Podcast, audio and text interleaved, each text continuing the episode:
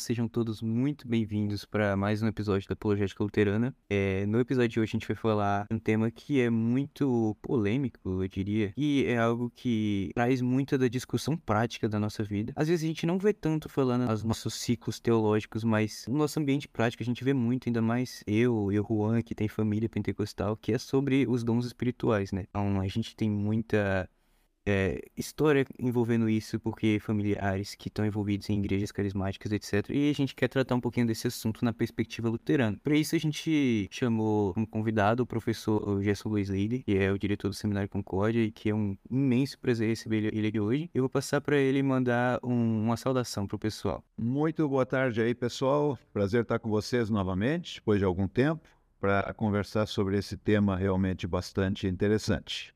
E o, o Juan também está aqui com a gente hoje. Ele vai passar para dar um salve para vocês e já puxar a primeira pergunta. Boa tarde para quem está escutando de tarde, bom dia para quem está escutando bom dia, né? Para quem está escutando de noite, é boa noite. É, obrigado, reverendo, por mais uma vez estar aqui conosco. É sempre uma grande honra recebê-lo aqui. Vamos começar aqui com a primeira pergunta. E já para o pessoal entrar no contexto do nosso podcast, quero que o senhor responda para nós, reverendo, o que são os dons espirituais na Sagrada Escritura e qual a sua utilidade para a igreja? Muito bem, essa é uma pergunta bastante interessante e, e naturalmente que é bastante ampla também. Como eu gosto sempre de fundamentar é, reflexões teológicas na Escritura, eu gosto de ir para dentro da Escritura mesmo. Quando nós olhamos para dentro da Bíblia, particularmente do Novo Testamento, nós vamos notar que há é, mais de um termo bíblico para caracterizar o que é dom. Na verdade, existem, dá para dizer, três termos principais é, três famílias de termos principais na língua grega que podem ser aplicados para dons. Um deles é carisma,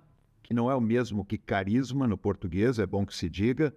É um carisma no português normalmente tem a ver com uma qualidade e carisma no Novo Testamento é uma é uma dádiva, é um presente e aí então a tradução dom.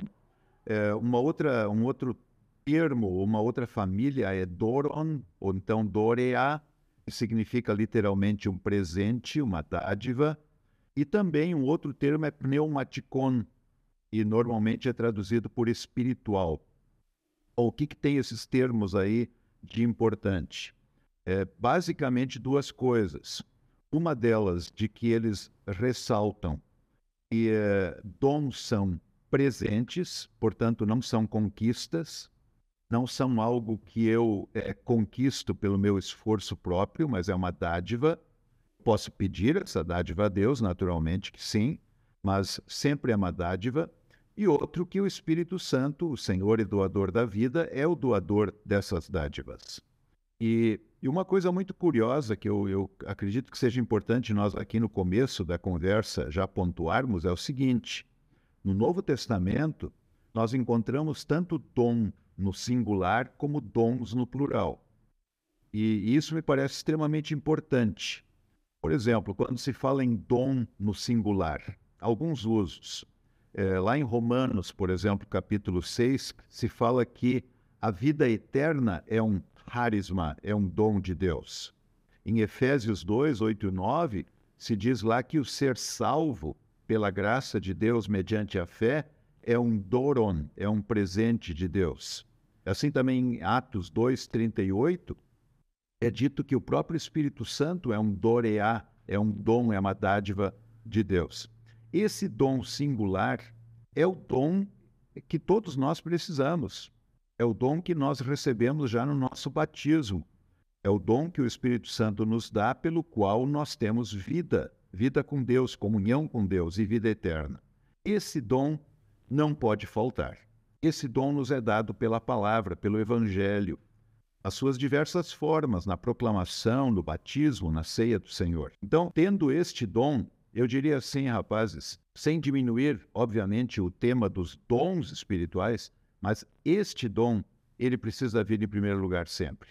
E quando nós não o valorizamos suficientemente, não colocamos tudo na perspectiva deste dom, as outras coisas ficam confusas. Dons espirituais são dádivas de Deus, são presentes que Deus dá para o seu povo. E, respondendo mais é, objetivamente a sua pergunta quanto à utilidade para a igreja, essa é uma pergunta bastante importante porque o apóstolo Paulo vai tratar disso lá no capítulo 12, 12 a 14 da primeira carta aos Coríntios. Os dons, isso é importante que nós pontuemos agora. Quando Deus dá um dom para alguém, na verdade, a pessoa mais beneficiada não é a que recebeu o dom, mas é aquelas que a cercam. Ou seja, Deus dá um dom para alguém com a finalidade de beneficiar outros. E aí me parece que há, às vezes, uma confusão quando se pensa que um dom que alguém recebe torna esta pessoa diferenciada em relação a outros. E, e aí se perde a perspectiva. O dom é, dado, é dado por Deus para o seu filho, para um cristão, com a finalidade de beneficiar os que o cercam. Talvez por aí a gente podemos começar a nossa conversa, não é? super et nubes Perfeito, perfeito. Algo que eu acho muito interessante na argumentação de, de São Paulo, tanto em Romanos 12 como em 1 Coríntios 12 a 14, é que ele trata dos dons no contexto de, da unidade da igreja. Você pode comentar um pouquinho sobre a, esse texto de, de 1 Coríntios e de Romanos 12 no contexto dos dons espirituais para a gente, por favor? É, o, o, texto de 1 Coríntios é um, eu chamaria de um texto clássico, né, sobre o assunto, principalmente lá os capítulos 12 até 14. E aí, se nós vamos olhar a discussão de Paulo, e você colocou muito bem, é, o Paulo discute isso em contexto em que pessoas, principalmente no caso de Corinto, é, estavam mostrando que o fato de ter um determinado dom parecia para elas torná-las superiores. E, e, é muito curioso porque, ao que tudo indica pelo que se lê, naquele contexto, um dos dons era tido como o mais importante, o dom de línguas. E é curioso que Paulo sempre coloca no final da fila. Com isso, ele não está dizendo que não seja um dom ou que não seja importante, mas ele relativiza a importância deste dom em função é, de algo mais importante. Quando ele, ele começa a discussão dele lá em 1 Coríntios 12, ele logo vai dizer: olha, ninguém pode é, dizer Senhor Jesus senão pelo Espírito Santo. E, e a partir disso, então, ele nos dá um padrão para avaliar os dons.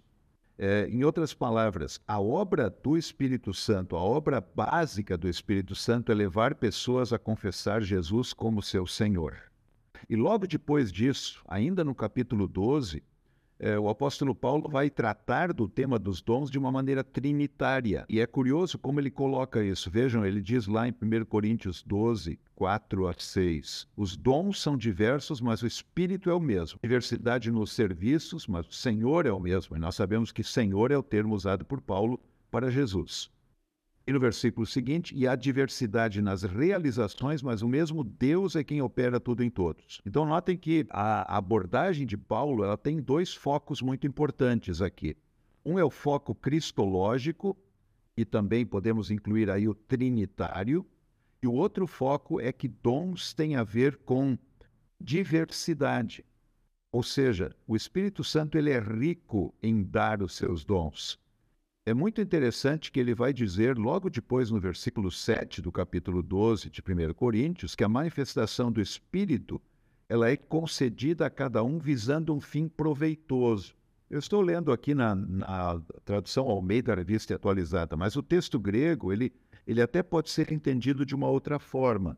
Quando diz ali que é visando um fim proveitoso, é, pode se traduzir também como visando uma finalidade para o bem comum. Em outras palavras, aquilo que eu havia ressaltado antes, de que os dons, na perspectiva de Paulo, inspirado por Deus naturalmente, é que eles beneficiam o todo da igreja. Então, dessa maneira, os dons, eles exatamente são dados por Deus para que a igreja como um todo seja beneficiada. A igreja como um todo receba a partir desses dons bênçãos de Deus. Tá? E por isso há uma variedade de dons. E o Paulo cita alguns. Aliás, se nós comparamos 1 Coríntios 12 com Romanos 12, Efésios 4, é, 1 de Pedro 4, onde há pequenas listas de dons, nós vamos notar que nunca é uma lista completa. Em outras palavras, não é assim que há uma doutrina dos dons fechada. Somente são esses aqui. O, o, a abordagem de Paulo sobre os dons ela é muito circunstancial. Ele trabalha dons na perspectiva da, daqueles que ele, a quem ele está escrevendo. É, é um assunto bastante aberto, ou seja, há, há muitos dons e, eles não precisam estar relatados especificamente na Bíblia. Deus dá dons conforme a necessidade da sua igreja.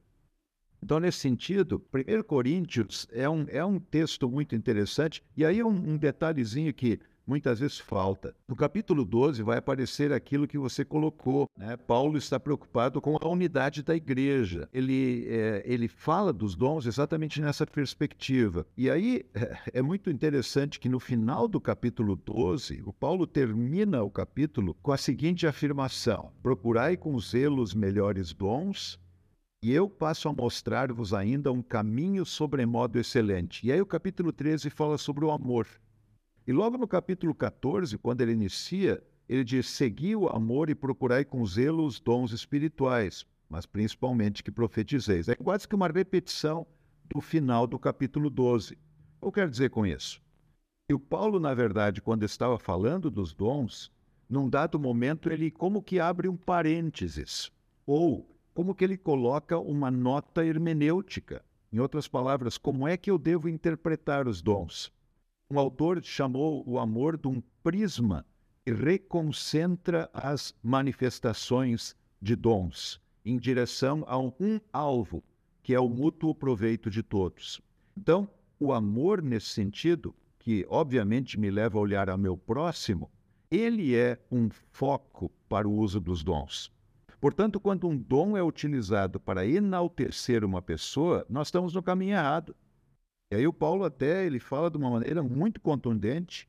Ele diz: olha, mesmo que eu fale todas as línguas de homens e anjos, se eu não tiver amor, eu vou ser um simplesmente um barulho. Né? Se eu tiver dom de profetizar, se eu distribuir meus bens, é, se eu colocar meu corpo para ser queimado, se não tiver amor, nada disso aproveita. Então, é, é muito importante que a gente perceba isso, né? Lá em Corinto, parece que alguns estavam procurando um caminho superior de experiências espirituais, né, em que tornavam as pessoas verdadeiramente espiritualizadas. E o Paulo vai dizer, gente, a coisa na verdade é muito mais simples. Deus dá dons para que nós amemos o próximo e tornemos a vida do nosso próximo uma bênção. Quando se perde isso, aí a gente perde, de fato, o foco correto dos dons.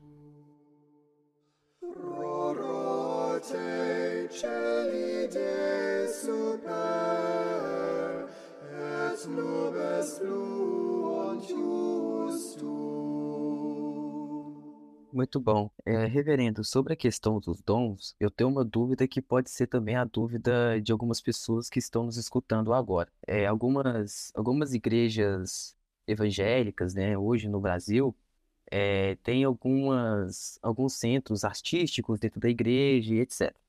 É, o senhor podia definir para nós a diferença entre o dom e habilidade ou talento?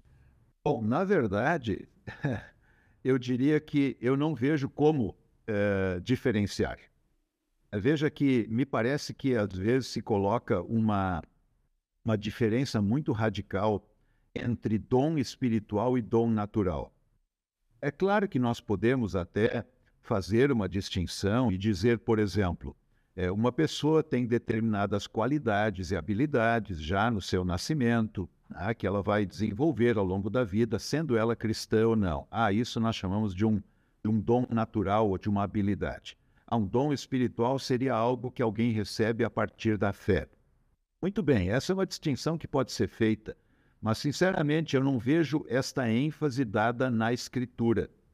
Na verdade, a, a grande ênfase da Escritura é o fato de dons serem dádivas. E aí tem algo que me parece muito importante que a gente, é, que a gente diga. Quando nós lemos o Novo Testamento como um todo, e procuramos as passagens bíblicas em que nós encontramos aquelas palavras que eu mencionei no começo e que se refere a dons, nós vamos chegar a algumas conclusões muito curiosas. Por exemplo, os dons são sempre coisas espetaculares, habilidades fantásticas, extraordinárias? Não, não necessariamente. Dons podem ser coisas que a gente diria até na nossa linguagem é, comuns. Por exemplo, né? Agora há pouco você mencionou é, da carta aos Romanos, capítulo 12. E lá no capítulo 12, quando Paulo fala de, de dons, ele diz lá, por exemplo, que aquele que ensina, esmere-se no fazê-lo, aquele que exorta, faça com liberalidade, aquele que contribui, aliás, que exorta com dedicação, que contribui com liberalidade, o que preside com diligência, quem exerce misericórdia com alegria. Veja, aí vem, um, vem o ponto. Nem sempre há algo espetacular. Exercer misericórdia. Notem qual é o dom que tem aqui. E aí vem meu segundo ponto, minha segunda observação além de não serem necessariamente espetaculares, fantásticos, extraordinários, dons na Bíblia muitas vezes não se referem a uma qualidade inerente na pessoa. Não se referem a uma habilidade que a pessoa tem, seja por nascimento ou seja na sua conversão. Dons também são usados para eventos, para coisas que acontecem. Por exemplo, aqui ele fala em exercer misericórdia. Ele não diz que a pessoa tem o dom de misericórdia, mas ele fala em exercer misericórdia. Em 1 Coríntios 12, quando Paulo vai falar dos dons, ele vai usar o termo serviços e realizações. Ou seja, são eventos, são atividades. Mais uma coisa, uma terceira observação.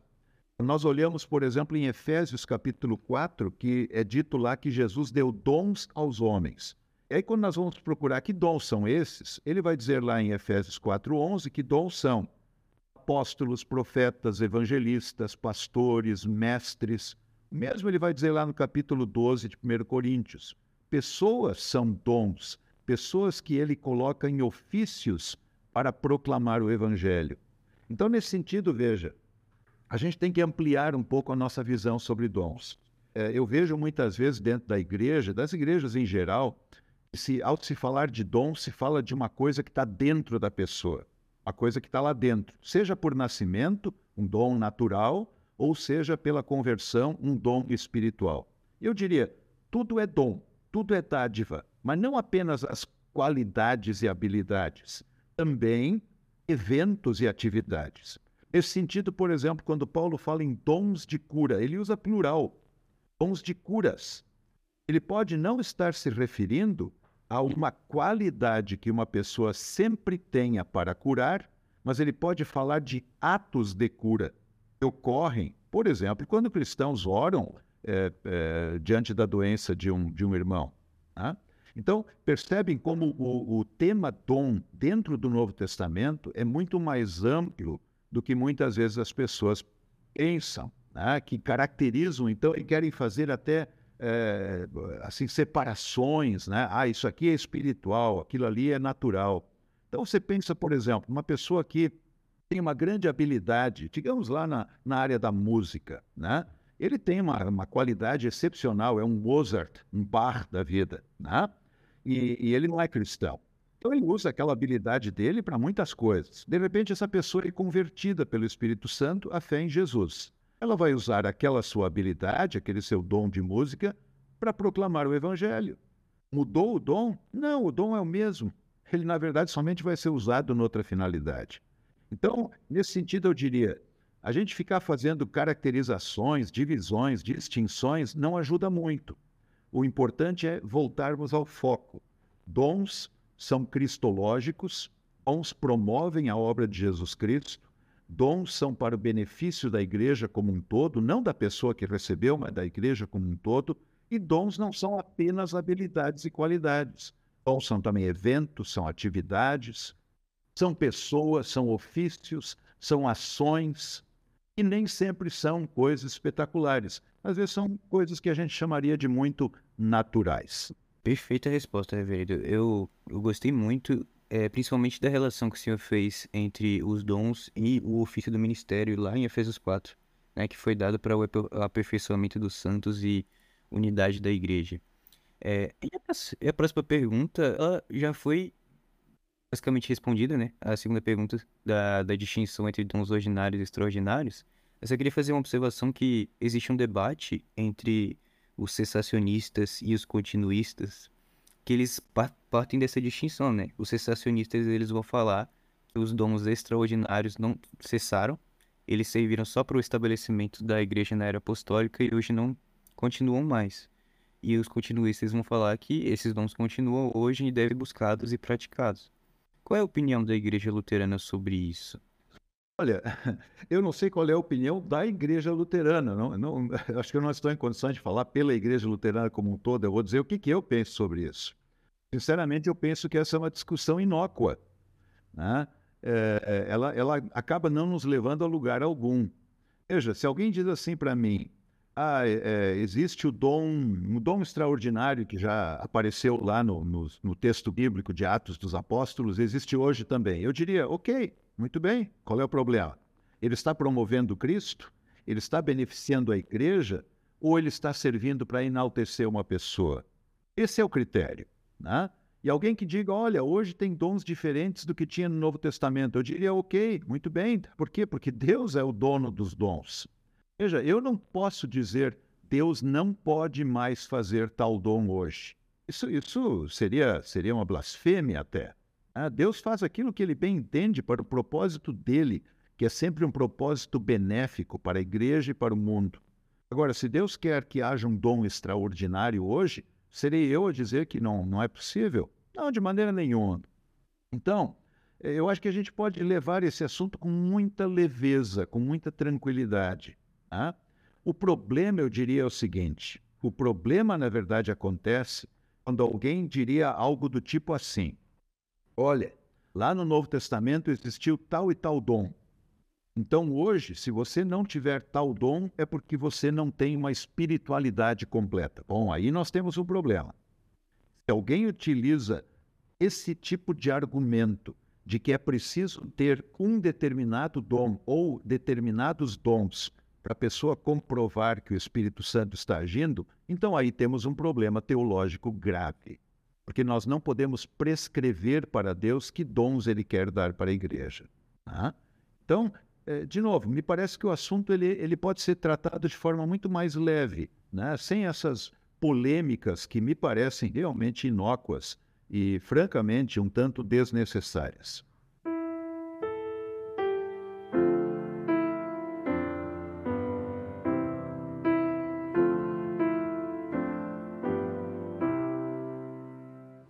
Muito interessante. Eu gostei bastante da, da resposta, reverendo.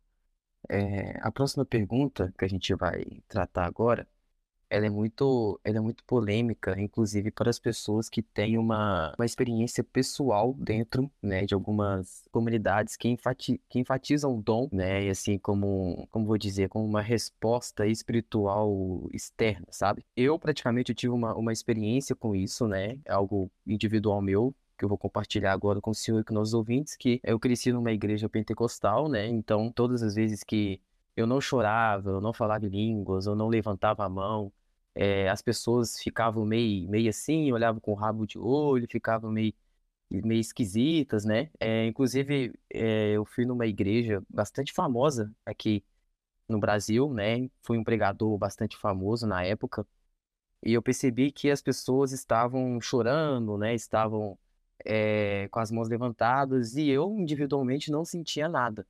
E ali eu me sentia culpado, me sentia um pouco, um pouco triste, né? É, até que eu comecei a ler as, as confissões luteranas, que foram muito importantes para mim, entender o quesito, né?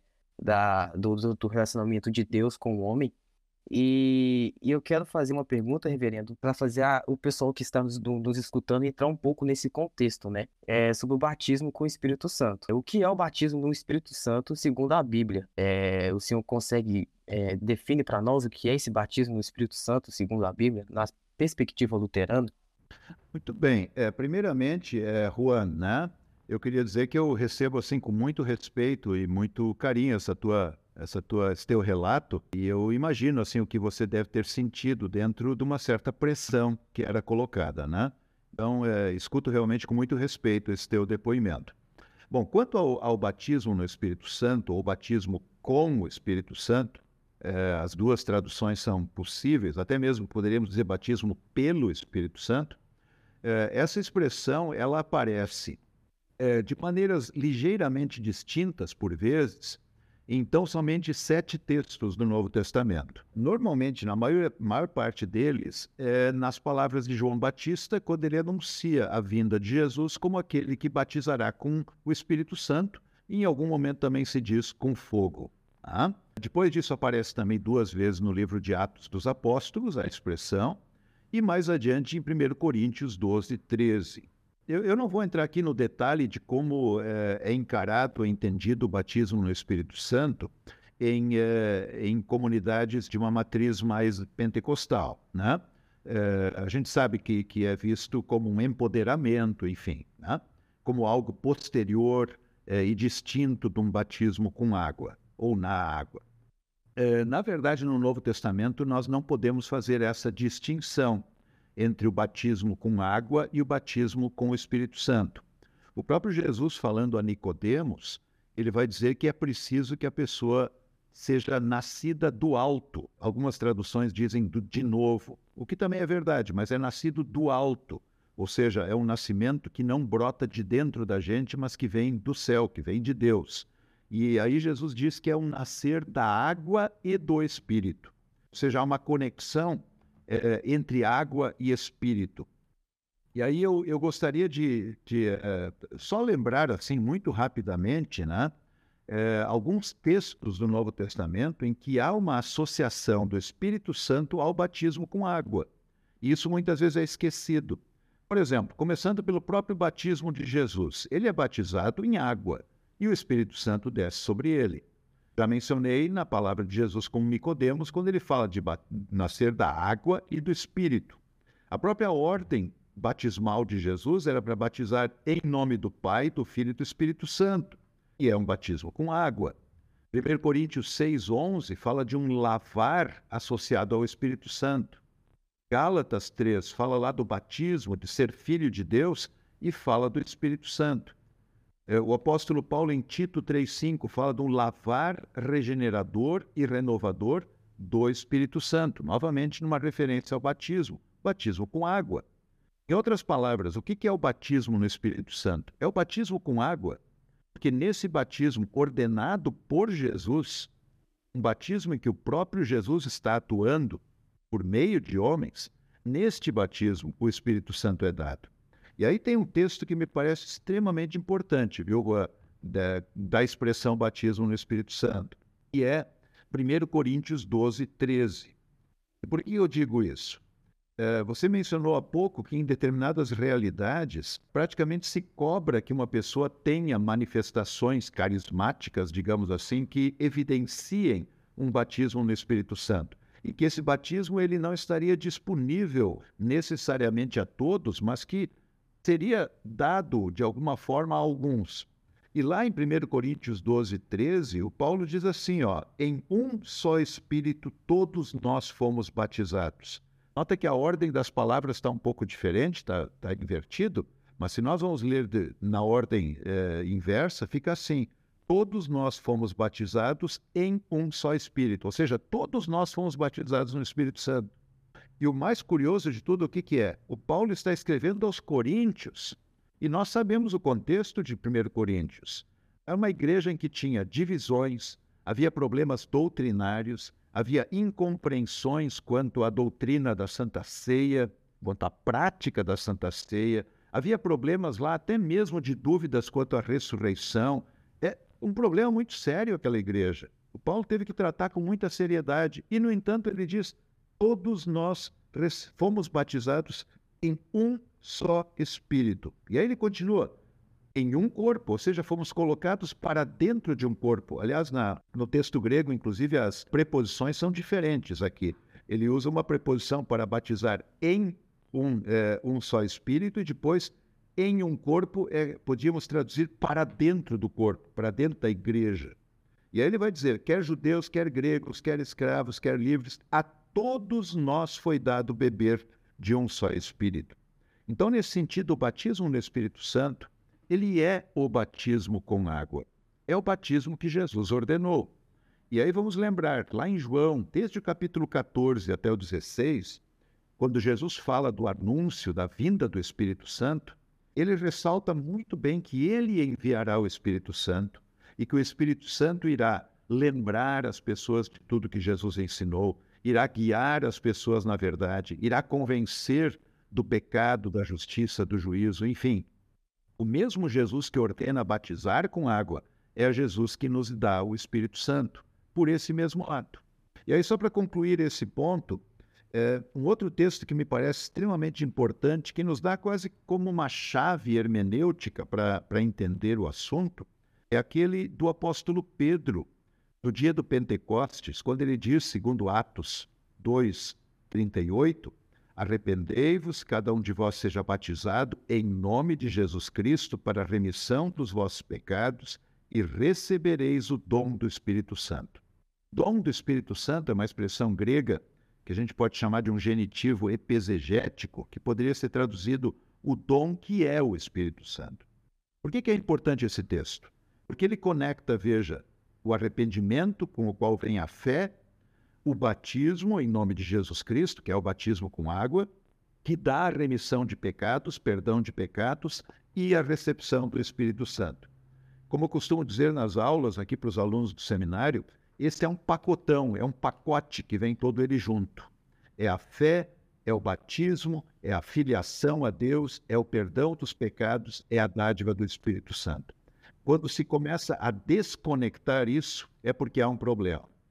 No próprio livro de Atos se relata algumas ocasiões extraordinárias em que houve uma desconexão. E os apóstolos, logo imediatamente, trataram de fazer aquilo que Cristo havia dito, de conectar tudo isso. Batismo, Espírito Santo, fé. Excelente, excelente. E, sendo 100% sincero, eu acho que essa foi a melhor abordagem que eu já vi, uma abordagem sistemática, clara, sobre o assunto que, que vai unir, né, a questão do batismo com o Espírito Santo ao batismo nas águas. Sério, é, caiu o escamas dos meus olhos agora para conseguir entender isso.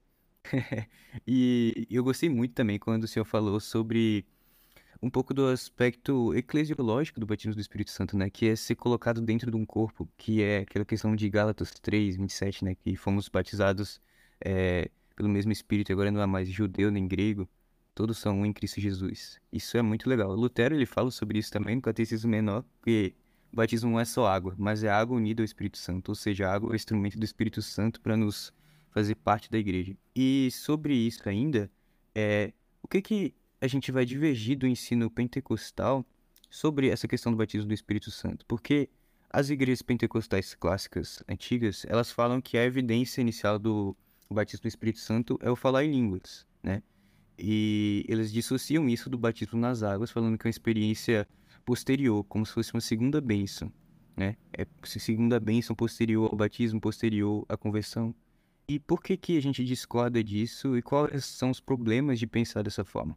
Pois é, é eu, eu creio que em grande parte essa distinção que é feita, ela acontece é, tendo em vista alguns textos específicos do livro de Atos dos Apóstolos, né?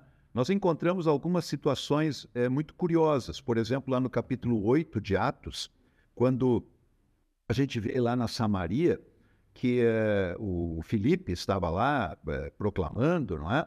E então é dito lá que lá na Samaria chegou a palavra de Deus e as pessoas tinham sido batizadas em nome de Jesus, mas os apóstolos foram para lá para que eles recebessem o Espírito Santo. Então há uma Há uma separação aqui, aparentemente. Podemos depois conversar um pouco mais sobre isso. E no capítulo 10, lá na casa de Cornélio, um romano, lá nós temos uma outra situação anômala, em que é dito lá que o Espírito Santo caiu sobre todas as pessoas, mas é, eles eh, então receberam o dom do Espírito Santo, mas eles não tinham sido ainda batizados com água. E aí, imediatamente, os apóstolos foram lá, o apóstolo Pedro, no caso, e batizou-os com água. O, qual é o ponto aqui? É, esses são, essas são situações extraordinárias. E eu diria a chave para isso está lá no capítulo 1 de Atos dos Apóstolos, no versículo 8. Lá Jesus diz, e é Jesus que está falando: Recebereis poder ao descer sobre vós o Espírito Santo e sereis minhas testemunhas. Ele está falando aqui com os apóstolos, basta nós olharmos que, o que vemos é, um pouquinho antes, né?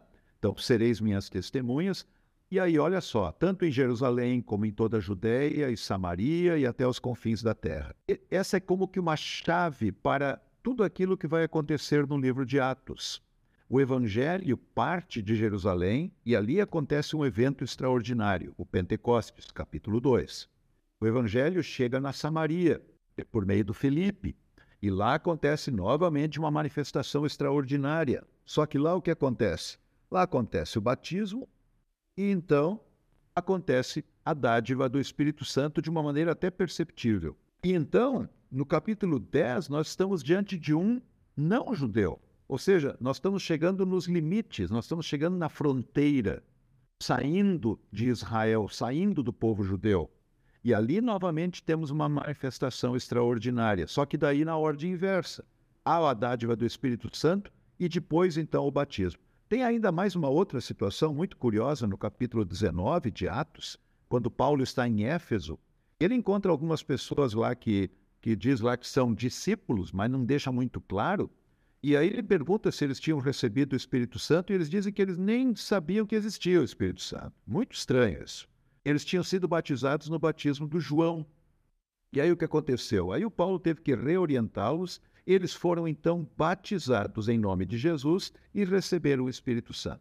Então, qual é o ponto que eu quero colocar aqui, juntando Atos 1,8 com Atos 2, que nós ah, agora há pouco comentamos nas palavras eh, do apóstolo Pedro lá no dia de Pentecostes, né, Atos 2,38, que o livro de Atos dos Apóstolos nos mostra que a cada momento fundamental na história em que o evangelho avançou, aconteceu algo realmente diferente.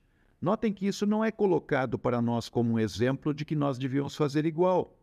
O que é dito para nós é que o padrão é arrependimento, fé em Jesus Cristo, batismo, perdão de pecados, Espírito Santo. Esse é o que eu chamei antes de um pacotão, onde vem tudo junto. Né?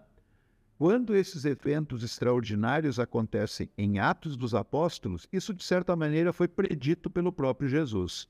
Então, na Samaria, primeiro lá em Jerusalém, daí na Samaria, aí na casa de um gentil, e então lá em Éfeso, que era a capital do Império Romano em toda a província da Ásia, ou seja, avançando novamente para um contexto maior.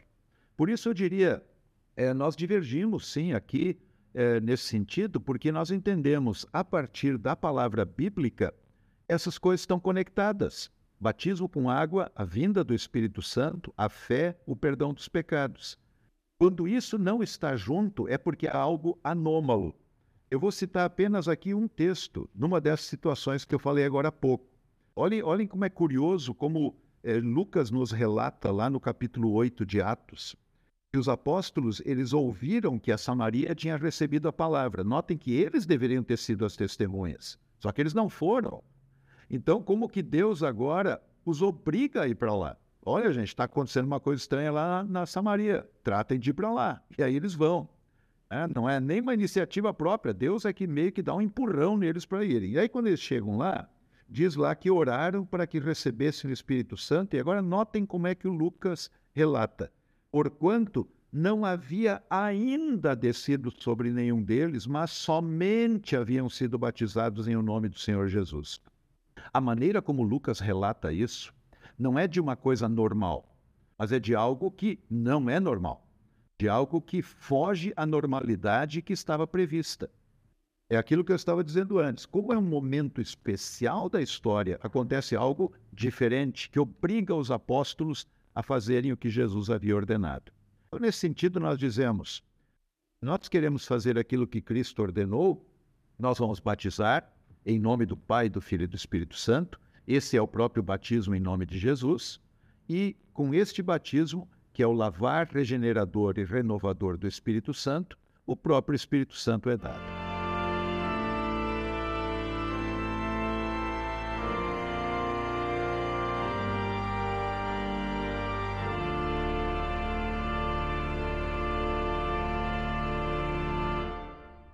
Excelente, excelente. Eu vou fazer a próxima pergunta que é sobre o dom de profecia, né?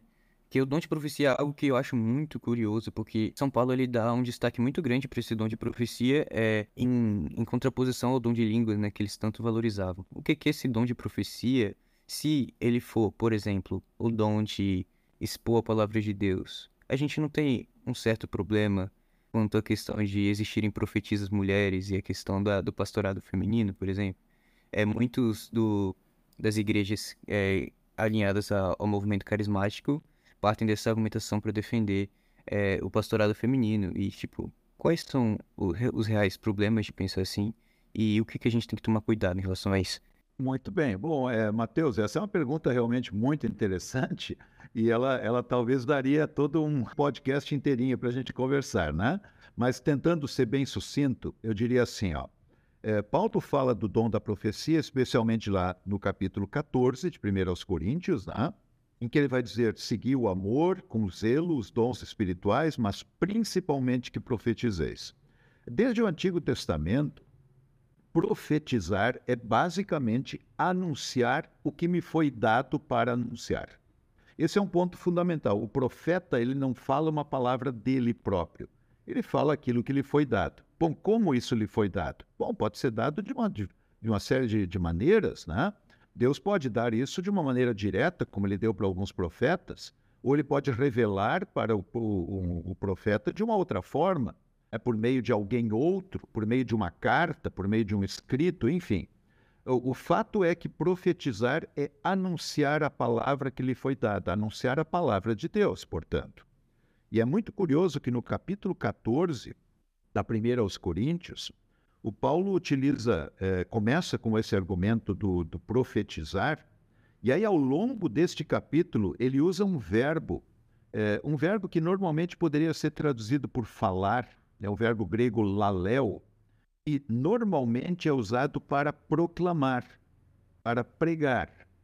E vejam que curioso, ele, ele utiliza 24 vezes este, é, este verbo Laléu, na, no capítulo 14 de 1 Coríntios. Na, em toda a carta aos Coríntios, ele usa 34 vezes esse verbo. Então, só aqui neste capítulo ele usa 24, que é um verbo típico para proclamação. Então, o, o, o profetizar é realmente proclamar a palavra. Por isso que o Paulo vai dizer: olha, eu prefiro falar meia dúzia de palavras que alguém entenda, isso é profetizar, do que falar milhares de palavras numa outra língua que ninguém vai entender. Né? E aí ele, logo ao final da, da, do capítulo, ele vai dizer, conserve-se as mulheres caladas nas igrejas, porque não lhes é permitido falar. E aí ele usa esse verbo laleu. Então, não é que a mulher não possa falar nada, ela tem que ficar calada no sentido de muda. O calada aqui, ela não, não irá fazer parte desta proclamação pública da igreja, que é própria do ministério pastoral que foi instituído pelo próprio Jesus. Antes já havíamos falado disso lá em Efésios 4:11. Ele entregou para a igreja pastores e mestres, né? E aí estão os profetas também. Então, de uma forma bem sucinta, profetizar é anunciar a palavra de Deus. E o Paulo é muito insistente nisso. A coisa mais importante que tem para a igreja é que a palavra de Deus seja anunciada. O resto é detalhe.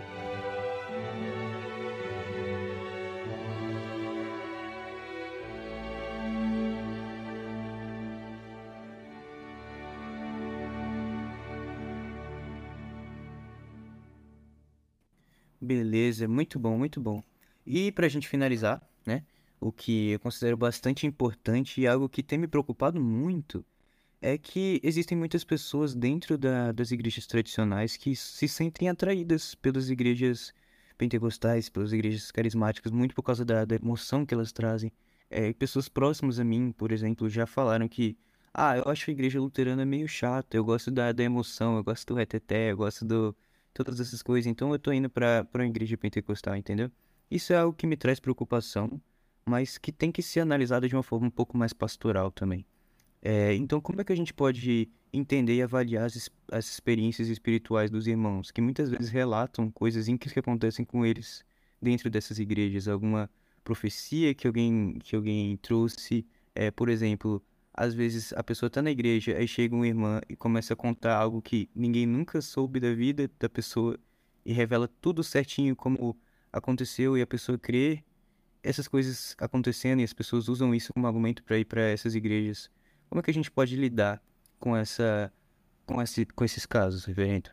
É, essa, essa novamente é uma pergunta excelente, mas que ela abriria a oportunidade para nós falarmos muito tempo. Tá? E nós não temos esse tempo agora, tempo está realmente se esvaindo. É, eu, eu, vou tentar novamente ser muito rápido aqui, mas é, reconhecendo que a minha resposta ela será incompleta, porque nós precisaríamos é, elaborar um pouquinho melhor isso aqui. Né?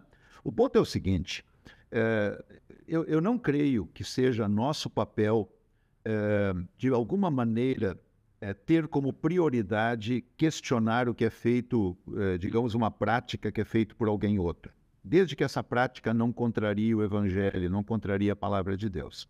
O grande problema quando se enfatiza a, é, essas ações carismáticas é quando com elas se começa a fazer distinções entre cristãos.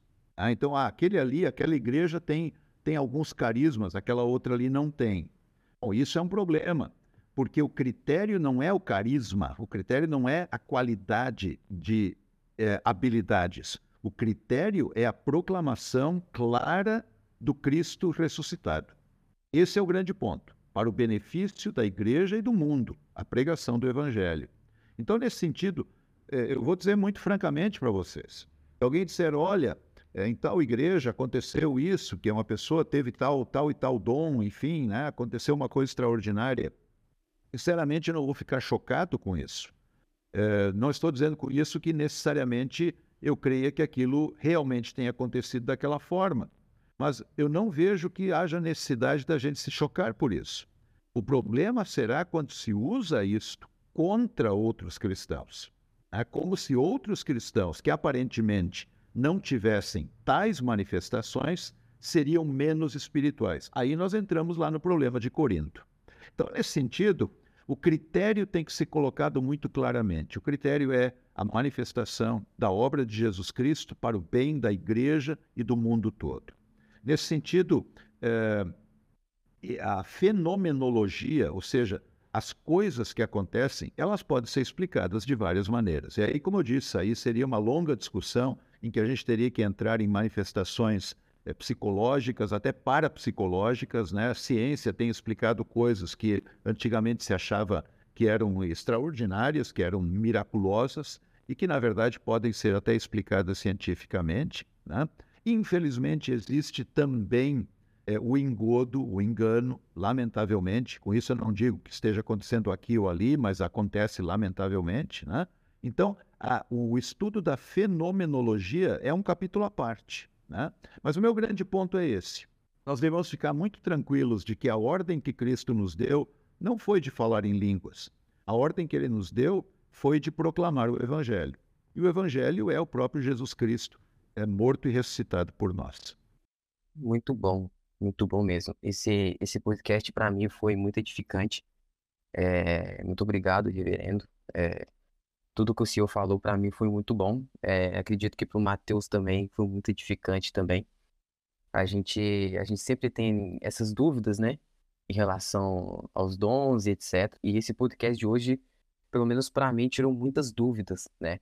É, a gente vai colocar na descrição do nosso, do nosso do YouTube, do Spotify, um artigo, reverendo, que o senhor traduziu, que o pastor aqui até usou no nosso curso de profissão de fé né, para nós estudar um material para o curso e tal. Ele passou para nós ler, né, um, um artigo muito bom. A gente vai colocar na nossa, na nossa bio, né, para vocês verem lá, para vocês tiverem, que tiverem dúvida, lerem também. É, a gente vai colocar lá para vocês, para vocês dar uma olhada. É, reverendo, muito obrigado pela, pela oportunidade novamente de gravar com o senhor. É sempre uma honra para nós.